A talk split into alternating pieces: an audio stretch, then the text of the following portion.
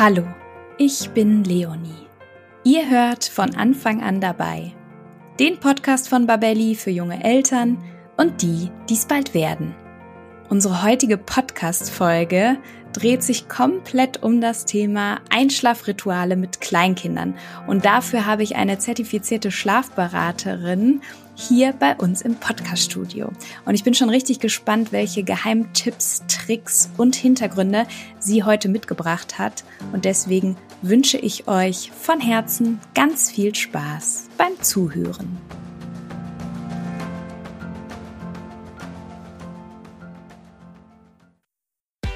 Ein ganz kurzer Einstieg in ein etwas ernsteres, aber ein unglaublich wichtiges Thema. Habt ihr euch eigentlich schon mal Gedanken darüber gemacht, was ihr tun müsst, wenn im Haushalt mit eurem Baby oder Kleinkind ein Unfall passiert? Ja, wenn es soweit ist, dann sitzen Schock und Überforderung erstmal tief. Und hinzu kommt, dass viele Eltern gar nicht wissen, wie sie richtig reagieren können und sollten. Und gerade das Thema Verschlucken ist ja im ersten Babyjahr ein extrem großes Thema. Hättet ihr zum Beispiel gewusst, dass 10% aller Todesfälle bei Notfällen hätten verhindert werden können, wenn rechtzeitig die richtige Erste Hilfe geleistet worden wäre? Das ist eine ziemlich hohe Prozentzahl. Wir von Babelli empfehlen deshalb allen Eltern die Teilnahme an einem Erste-Hilfe-Kurs, der auf Babys und Kinder spezialisiert ist. Und einen solchen Kurs bieten wir bei Babelli als Online-Videokurs an. Ihr könnt unseren Kurs gemeinsam absolvieren, wo und wann es für euch passt und ihr lernt in diesem Kurs wirklich alles, was in Bezug auf die Erste Hilfe am Baby und Kind wichtig zu wissen ist. Unser Kurs wurde von zwei Kinderärzten erstellt, die sicherstellen, dass das vermittelte Wissen an euch vor allem korrekt, konkret und auch aktuell ist. Wenn ihr euch also bestmöglich auf Haushaltsunfälle des Babys oder Kleinkinds vorbereiten wollt, seid ihr hier genau richtig. Mit unserem Gutscheincode Podcast30 bekommt ihr ganze 30 Euro Rabatt auf den Kurs. Ihr könnt den Gutschein entweder in der Babelli App oder auch unter kurse.babelli.de direkt einlösen. Ihr findet den Gutscheincode und den Link zum Kurs auch nochmal in den Show Notes zur heutigen Podcast-Folge. Ja, und ich danke euch für die Aufmerksamkeit für dieses so wichtige Thema und wünsche euch jetzt weiterhin ganz viel Freude beim Anhören der heutigen Podcast-Folge. Ja, hallo und herzlich willkommen zu einer neuen Podcast-Folge von Von Anfang an dabei.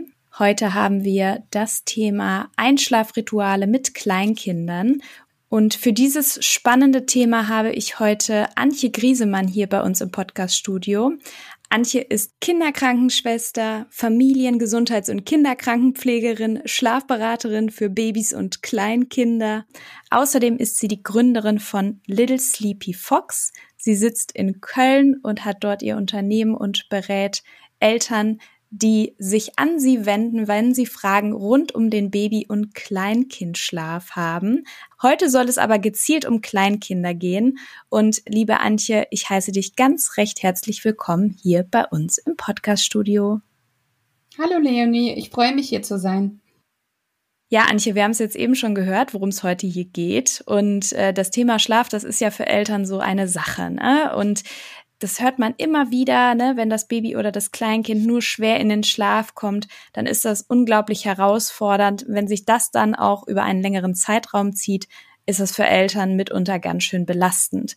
Und du bist eben auf die Schlafberatung für Babys und Kleinkinder spezialisiert. Und da habe ich mich direkt mal gefragt, wie sieht denn deine Unterstützung für Familien so aus in deiner täglichen Arbeit? Wie können wir uns das vorstellen?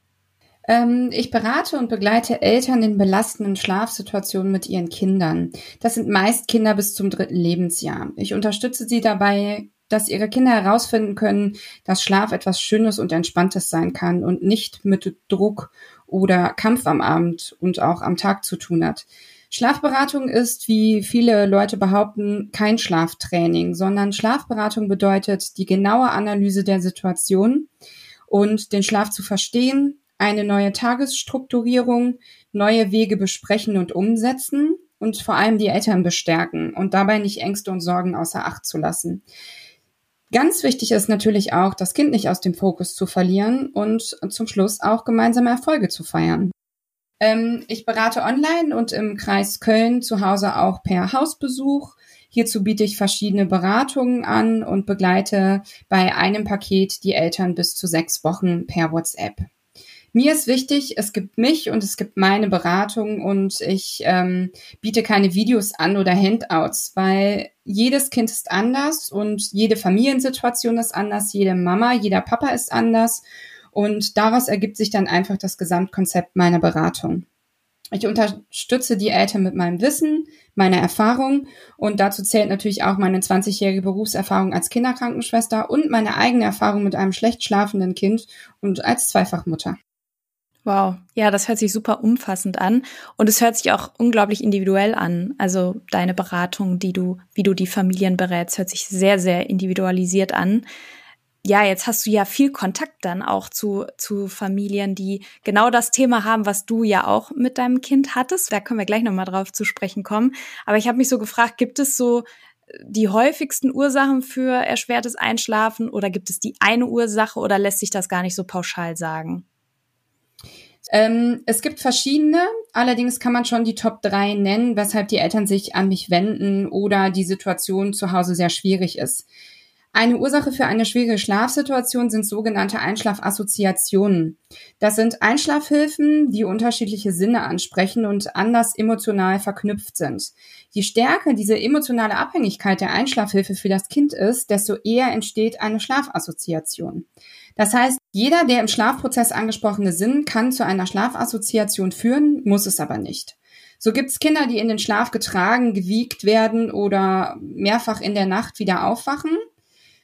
Eltern, die sie nur mit dem Hüpfball, Kinderwagen, Federwiege, Trage in den Schlaf bekommen und andere Kinder trinken überdurchschnittlich oft an der Brust oder an der Flasche oder ziehen sogar ihren Eltern an den Haaren oder verletzen sie, um einschlafen zu können. Ein weiterer häufiger Grund ist oft der falsche Zeitpunkt. Kinder, die eine schlechte Schlafsituation haben, sind meist in einem Dauerjetlag. Das ist wie den ganzen Tag ähm, Deutschland, USA hin und zurück.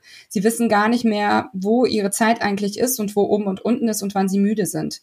Die Eltern können meist überhaupt nicht mehr einschätzen, wann das Kind müde ist und ehrlich gesagt weiß das Kind das selber auch gar nicht mehr. Dadurch werden die Wachphasen sehr verlängert in der Hoffnung, dass das Kind dann besser schläft. Das ist auch einfach ein Ammenmärchen zu sagen, dann bleibt das Kind mal ein bisschen länger wach, dann wird schon besser und länger schlafen. Und die Kinder gehen dann automatisch zum total falschen Zeitpunkt ins Bett. Das Ganze braucht dann noch länger und das unterstützt den Kreislauf der Übermüdung und macht dadurch dann auch wieder die Nacht schlecht und so beginnt der Teufelskreis. Und natürlich ist es auch so, dass nicht alle Rituale von beiden Seiten genossen werden und dann zu einem Ungleichgewicht führen zwischen Eltern und Kind. Und dieses Ungleichgewicht begünstigt, dass die Einschlafsituation schwieriger wird.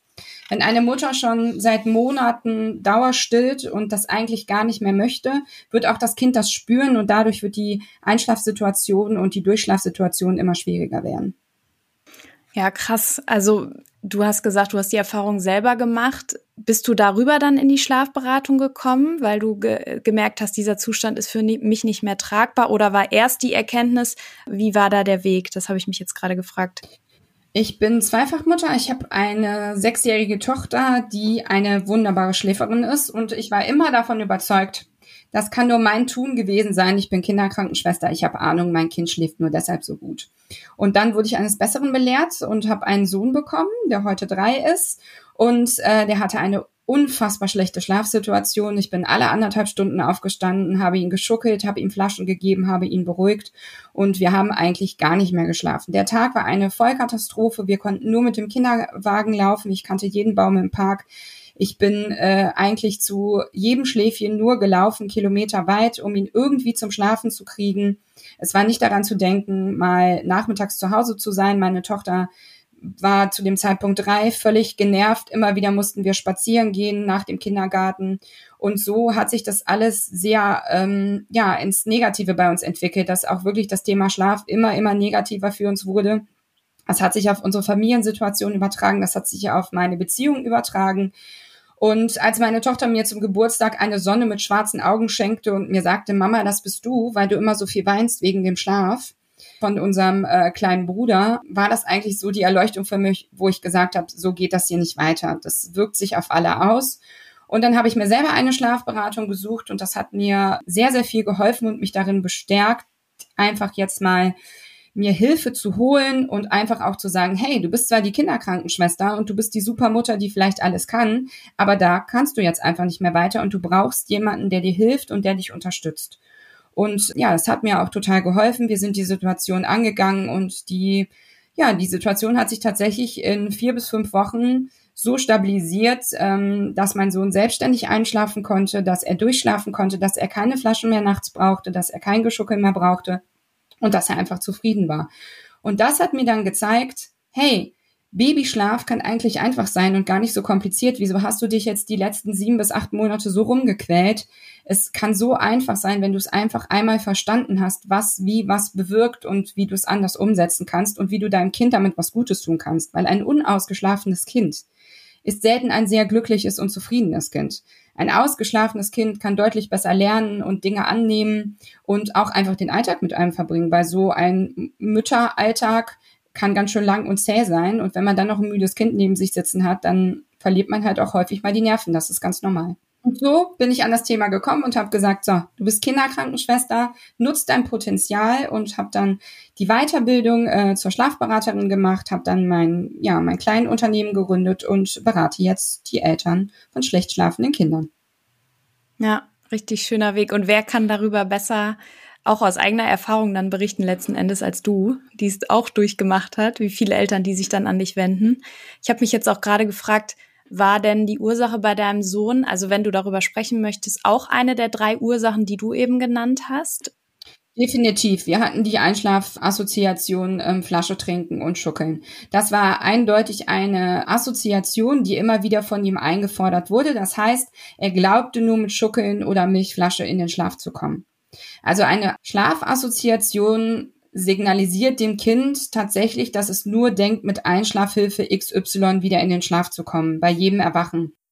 Babys und Kleinkinder erwachen unvollständig in der Nacht.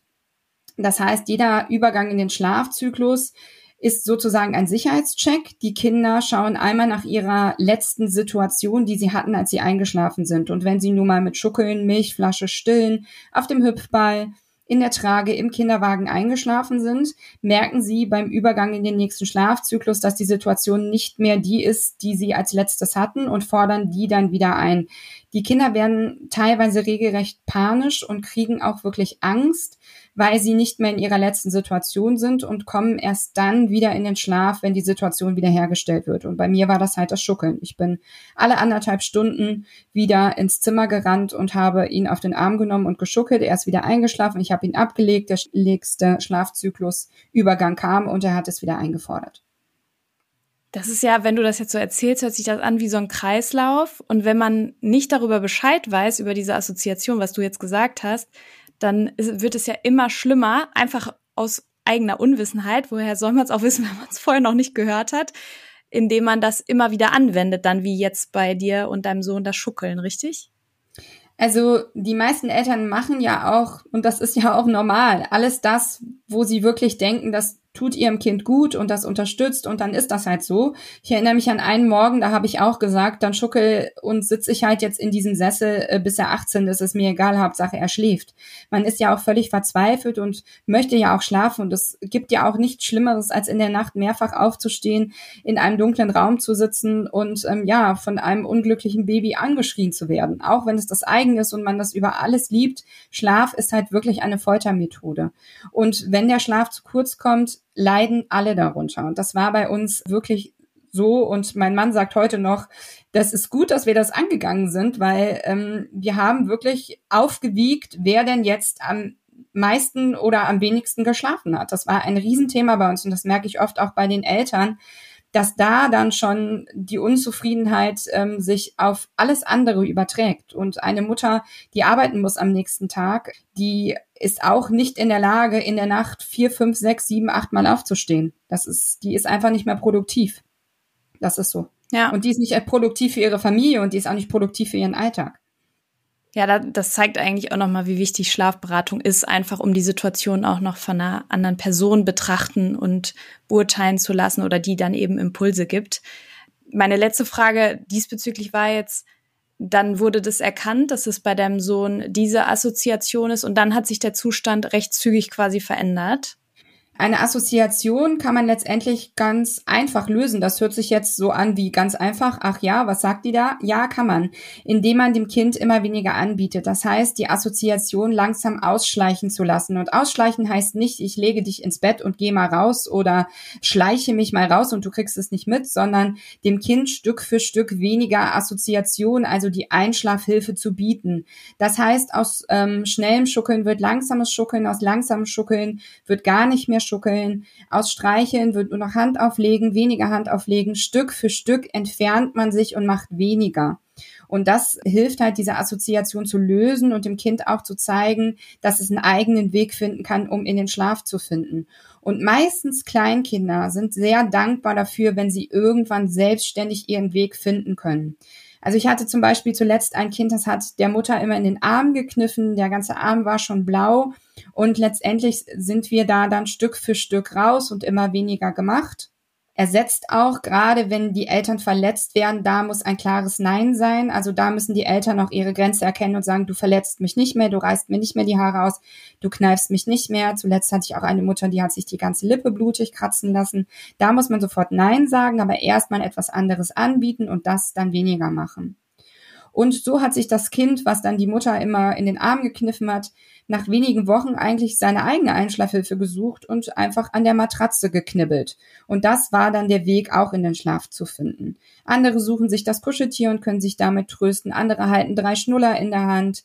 Andere stecken ihre Beine zwischen dem Bettgitter durch. Also jedes Kind findet da seinen Weg einzuschlafen und irgendwann ist das auch so, ähm, was typisches, was man auch wirklich beobachten kann. Okay, die und die Position wird eingenommen, das heißt, ich weiß, gleich schläft mein Kind ein. Aber es ist halt die eigene Idee und das eigene Konzept, was das Kind für sich aufstellt. Und das kann es nur tun, je weniger Hilfe einfach da ist. Und dann ist es später eine positive Einschlafhilfe. Das Kuscheltier, was ich mir selber nehmen kann, ist positiv für mich. Aber es ist negativ für mich, wenn meine Mama es mir immer wieder anreichen muss. Ja, ja, das ist verständlich. Was würdest du sagen, warum sind Einschlafrituale wie dieses Knibbeln ist ja dann ein individuell ge gewähltes Ritual quasi, aber auch andere Rituale mit Kleinkindern, warum sind die aus deiner Sicht so wichtig? Also wir sind ja bei jetzt zwei verschiedenen Dingen. Wir sind bei den Assoziationen. Ich denke, ich brauche etwas, um in den Schlaf zu kommen. Und dann gibt es ja noch die Einschlafroutinen. Und das ist ja eigentlich das Vorbereiten auf ein entspanntes Schlafen. Und wir gehen jetzt ins Bett und Schlaf ist was Schönes. Also auch wir Erwachsenen legen uns ja ins Bett und denken nicht, oh Gott, jetzt muss ich schlafen, sondern wir freuen uns, ja, der Tag ist vorbei. Endlich bin ich in meinem Bett und kann runterkommen und kann schlafen und freuen uns über die Stunden, die wir uns jetzt dann erholen können. Und ähm, bei Kindern ist es häufig so, dass einfach Einschlafen auch viel mit Kampf zu tun hat, sie nicht am richtigen Zeitpunkt müde sind oder sie, wie gesagt, diese Assoziation haben und viel Hilfe brauchen. Und um die Kinder in diese Entspannung zu bekommen, brauche ich einfach eine kontinuierliche Routine. Eine Routine, die mir vermittelt, der Tag ist vorbei, wir können uns jetzt davon verabschieden und das ist in Ordnung. Wir müssen jetzt nicht mehr weinen, schreien oder etwas einfordern oder ja, einen richtigen Kampf daraus entstehen lassen. Es ist ja häufig so, dass die Eltern einfach sagen, sie haben einfach keine Kraft mehr, jeden Abend anderthalb bis zwei Stunden mit allen Mitteln und Wegen zu versuchen, ihre Kinder zum Schlafen zu bekommen. Und diese Einschlafrituale vermitteln halt Sicherheit und sind einfach dieses Signal, jetzt ist der Tag Ende. Du kannst jetzt entspannt vom Tag, ja, dich verabschieden und ähm, jetzt kehrt Sicherheit ein, Ruhe und dafür ist halt klare und nachvollziehbare Handlung und Kommunikation total wichtig. Und die sollten sich immer wieder routiniert wiederholen. Also man sollte wirklich jeden Tag das Gleiche machen, damit die Kinder einfach wissen, hey, okay, die Mama macht jetzt das, ich weiß, als nächstes kommt das und als nächstes werde ich ins Bett gelegt und es ist okay für mich. Sie dienen der Orientierung, sie dienen des Loslassens und man baut damit ähm, von Tag zu Tag eine Basis auf, um das Einschlafen auch langfristig mit einem total positiven Gefühl zu verknüpfen.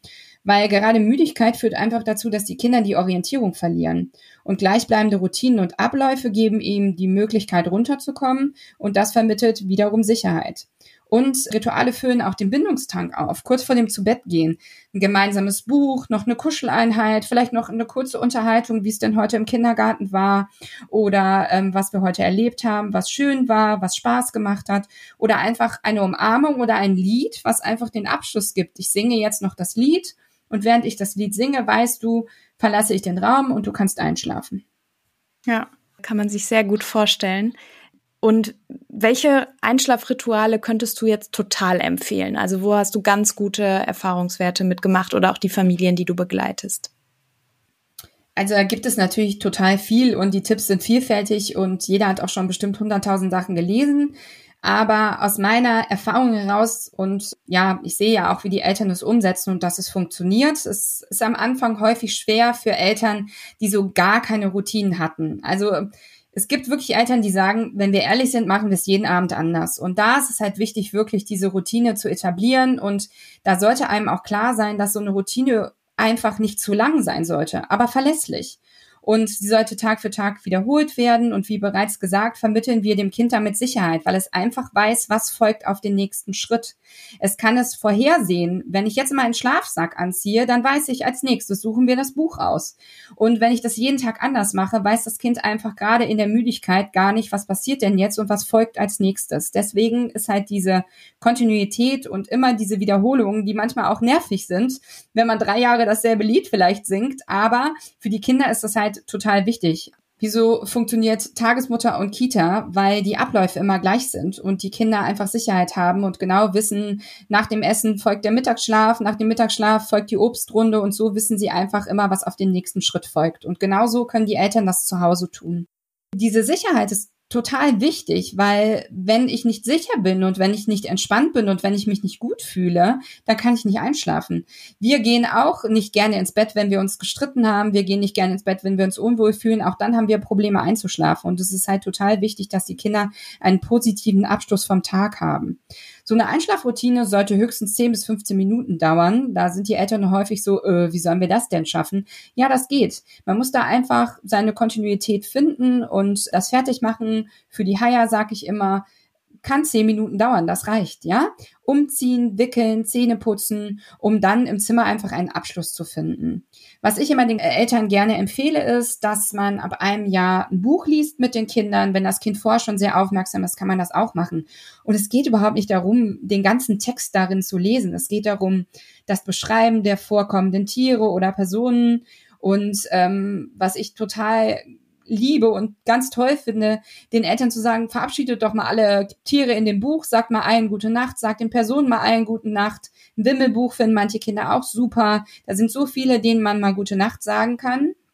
Und damit kann man den richtigen Punkt finden, auch zu sagen, so, jetzt klappen wir das Buch wieder zu, allen ist gute Nacht gesagt, alle gehen jetzt in die Haier und auch du kannst jetzt in die Haier gehen. Weil häufig sagen die Eltern mir, ja, aber dann will er noch ein Buch lesen und noch ein Buch lesen und noch ein Buch lesen.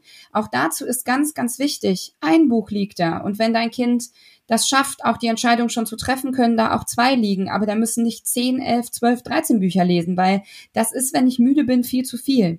Es ist viel einfacher, wenn ich mich entscheiden kann zwischen einem oder zwei oder einfach mir vorgegeben wird, welches Buch ich lesen soll.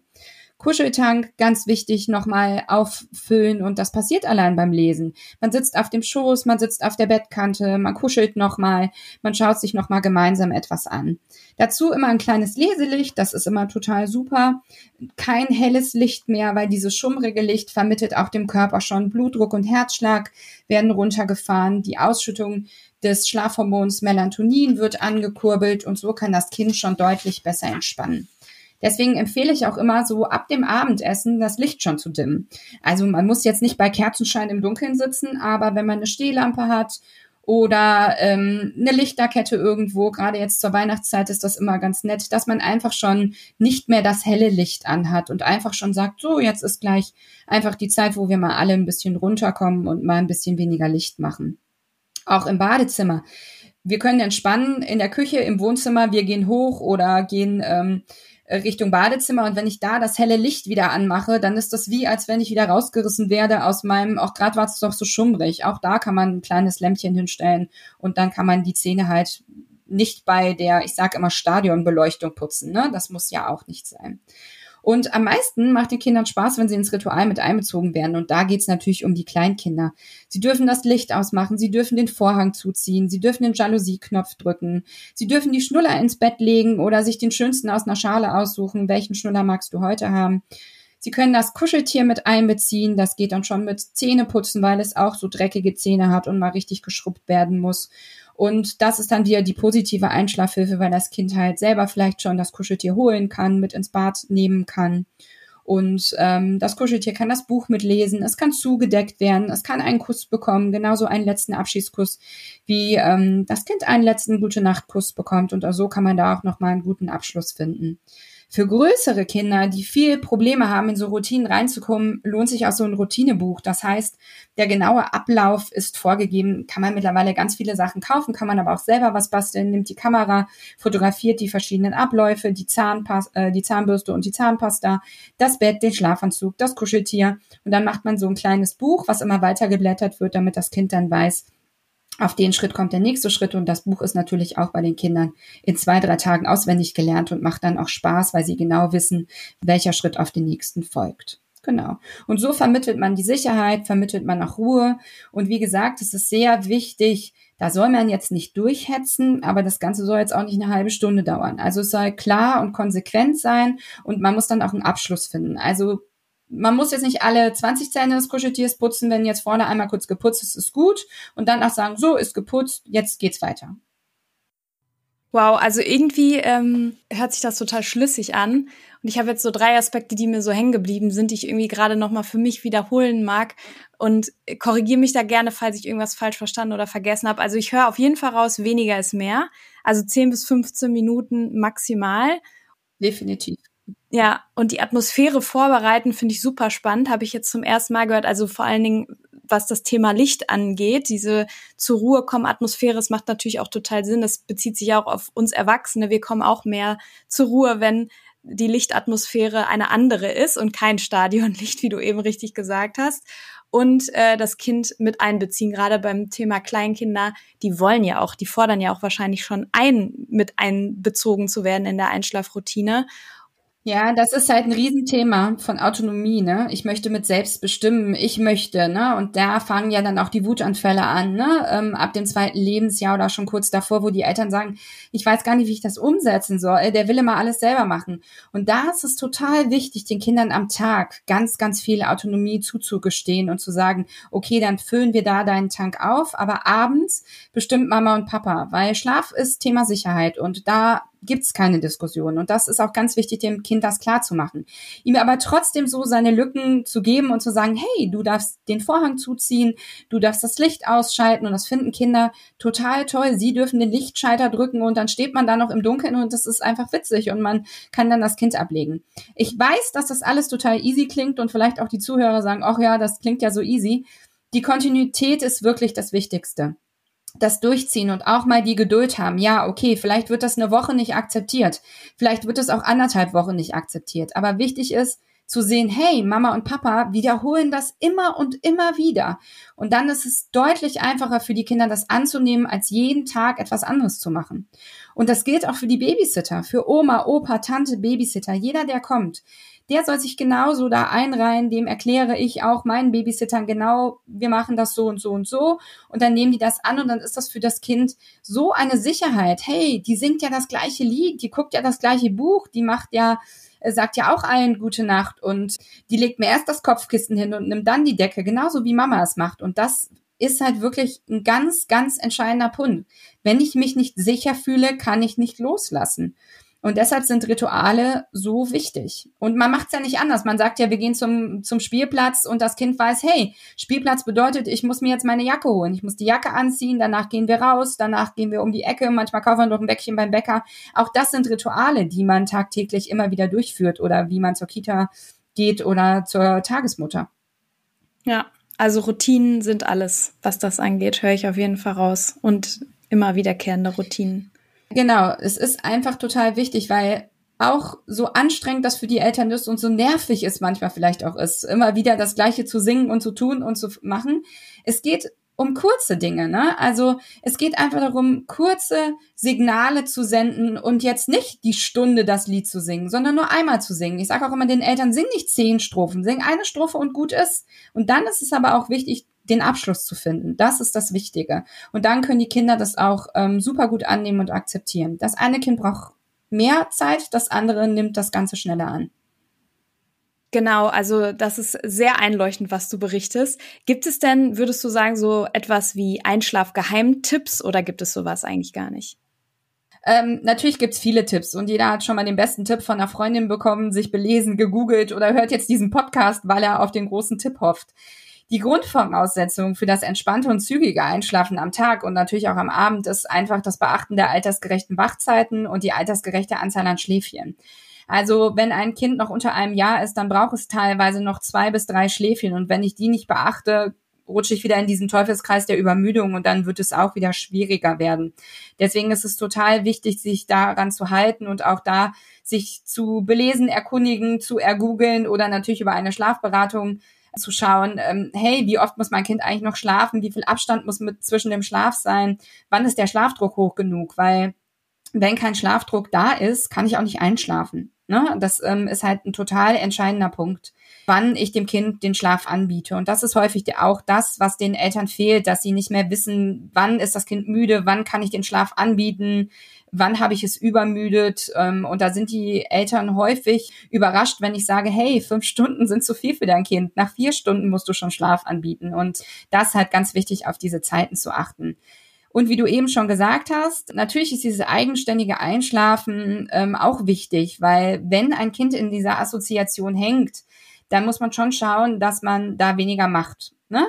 Aber auch da kommt es total durch auf den Leidensdruck der Eltern an. Also viele sagen, ich habe da kein Problem mit, dann mache ich das halt mehrfach die Nacht. Ich spreche ja auch von den Eltern, die einfach auf mich zukommen und sagen, hey Anti, wir können nicht mehr. Wir brauchen eine Hilfe, wir brauchen ähm, fachmännischen Rat, wir brauchen jemanden, der uns einen Plan gibt, weil wir haben keinen Plan mehr. Ich sage immer, das ist wie so ein Wollknäuel. Man hat den roten Faden verloren und hat alles schon ausprobiert und kriegt die Knoten gar nicht mehr raus.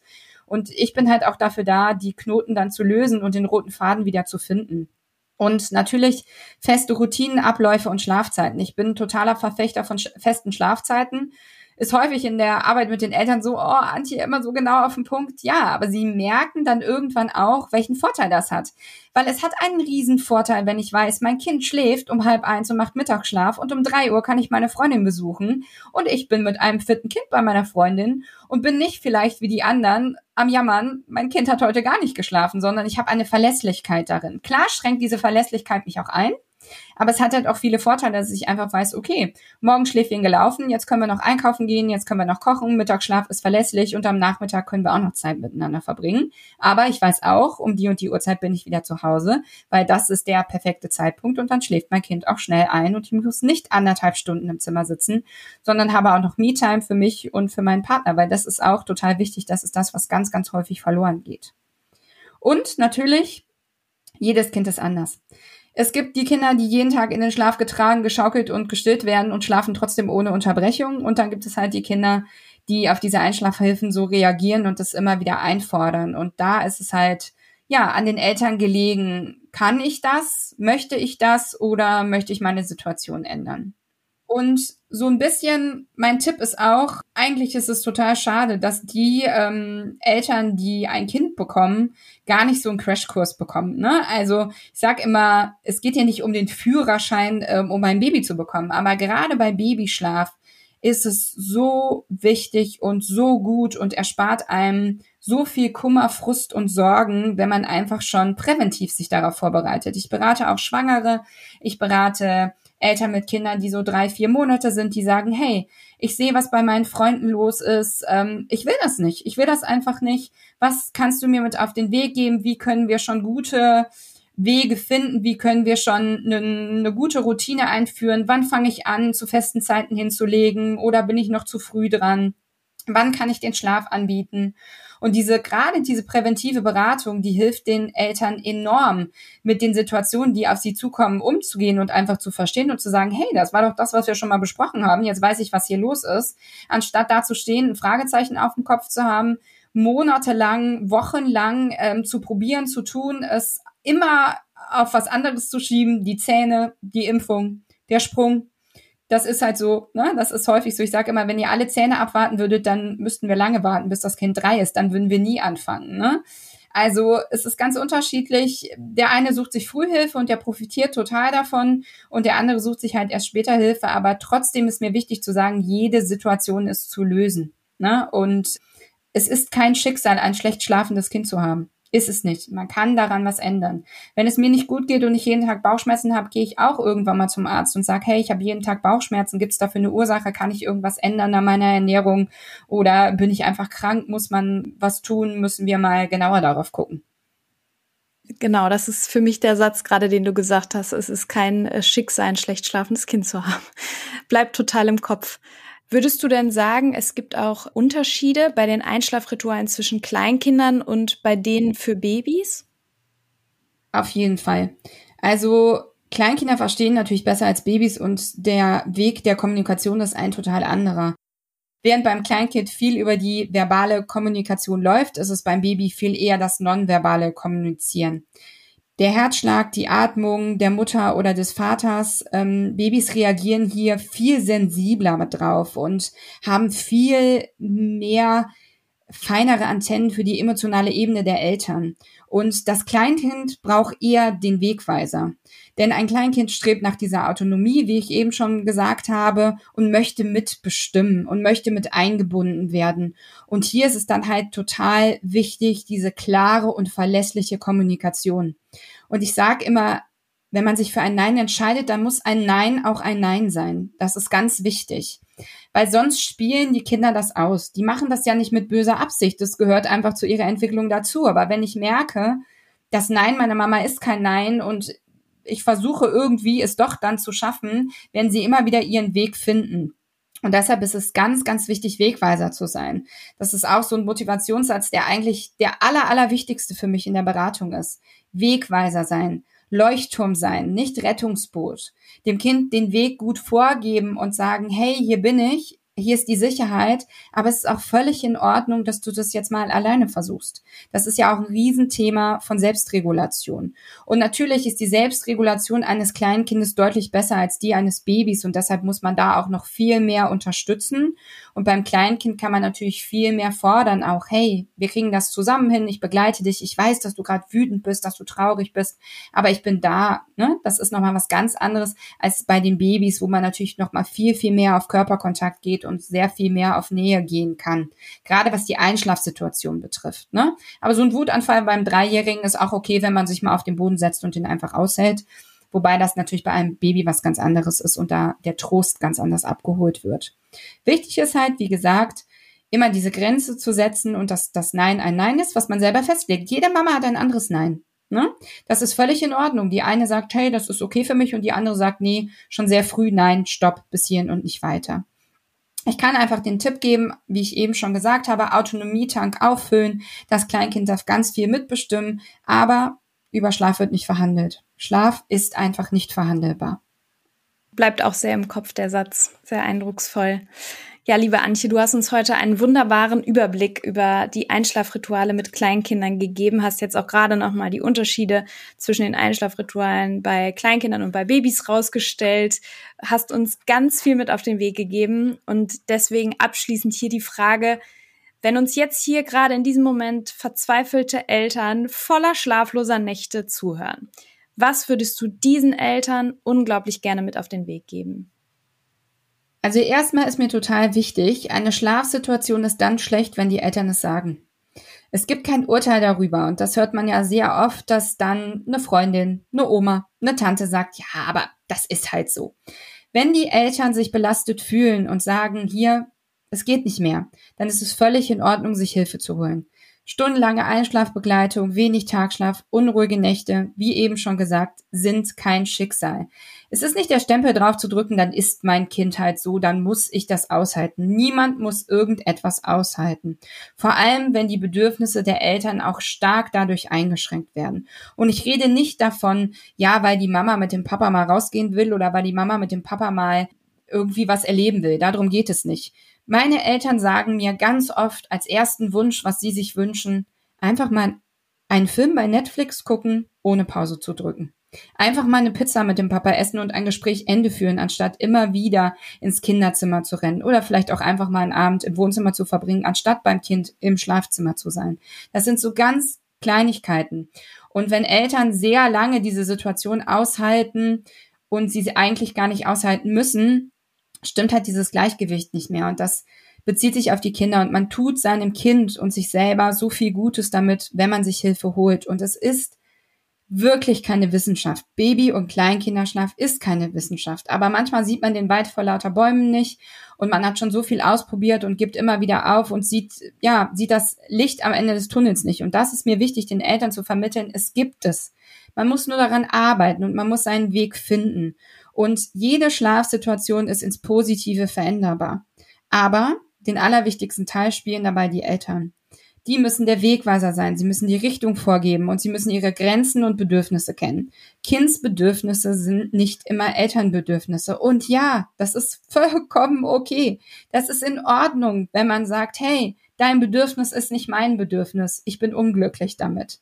Weil nur wenn die Eltern glücklich und zufrieden sind, und das spricht ganz, ganz viel für die Mutter, nur dann kann dein Kind auch glücklich sein, aber du musst es deinem Kind zutrauen. Und ich sage meist im ersten Gespräch mit den Eltern, weißt du was, dein Kind kann das, aber du hast es ihm noch nie gezeigt. Du hast ihm andere Dinge gezeigt, aus gutem Gewissen, weil du das aller, allerbeste für dein Kind wolltest, aber es gibt auch einen anderen Weg. Und den können wir jetzt gemeinsam zeigen. Und ich rede in meiner Beratung, egal ob es eine Kurzberatung ist ob es eine sechs Wochen Beratung ist, ob es ein Hausbesuch ist, ich rede immer von wir. Und dann gucken die Eltern mich erst an, so wir, und dann sage ich, ja, ich sage immer wir, weil das ist jetzt hier unser gemeinsames Projekt. Weil mein Erfolg ist nur so gut wie dein Erfolg am Ende. Wenn dein Kind schläft, nur dann war ich erfolgreich. Wenn dein Kind nachher nicht in den Schlaf kommt und wenn dein Kind keine neuen Wege findet und du unzufrieden bist, dann bin ich auch unzufrieden. Weil mein Ziel ist, dass dein Kind schläft. Und deshalb ist es mir immer ganz wichtig, mit den Eltern gemeinsam etwas aufzubauen und zu sagen, wir machen das jetzt so. Ich habe häufig in meiner WhatsApp-Betreuung äh, antworte ich da mit Sprachnachrichten und sage wir, wir, wir. Und dann gibt es aber das Gefühl, hey, da ist jemand, der hört mir zu. Ne? Und das ist mir halt total wichtig, eine ausgeglichene Schlafsituation wieder für das Familienleben herzustellen, dass am Ende alle happy sind und sagen, hey Antje, es war so super, dass wir uns an dich gewendet haben. Und deswegen freue ich mich über jeden, der sich bei mir meldet, dem ich helfen kann, wo wir das gemeinsam angehen können, weil Schlaf muss keine Kraft kosten. Schlaf soll Kraft sammeln für den Tag. Und ein Tag macht nur Spaß, wenn man ausgeschlafen ist. Das ist eine Tatsache.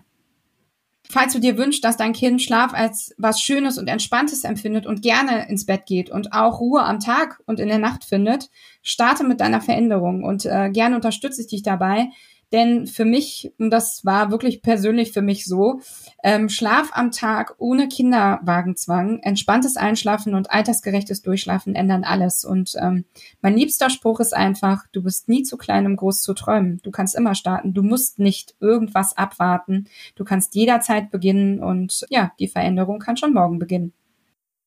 Ja, das sind doch kraftvolle Worte, liebe Antje. Ich werde Antjes Kontaktdaten, ihre Homepage und alles über Antje und über Little Sleepy Fox noch in den Show Notes verlinken, so dass alle dich auch finden können. Und ja, ich sage an dieser Stelle vielen, vielen Dank für dein umfassendes Wissen, was du heute mit uns geteilt hast und diesen Überblick, den du uns heute gegeben hast und bedanke mich bei dir und wünsche dir bis dahin noch einen ganz, ganz schönen Tag. Vielen Dank. Ja, das war der heutige Podcast zum Thema Einschlafrituale mit Kleinkindern. Und ich finde, Antje hat uns so, so viel Input mitgegeben. Und ich hoffe natürlich, dass alle Eltern, die jetzt hier gerade zuhören, unglaublich viel für sich mitnehmen konnten und vielleicht ja auch eine Schlafberatung in Erwägung ziehen, falls sie an einem Punkt sind, wo es absolut nicht mehr weitergeht. Denn das ist mir auf jeden Fall im Kopf geblieben, dass man sich helfen lassen darf, wenn man an dem Punkt angekommen ist, wo die Belastung einfach viel zu groß geworden ist. Und wenn euch dieser Podcast gefallen hat, dann abonniert ihn über Apple Podcasts oder Spotify, um keine Folge mehr zu verpassen.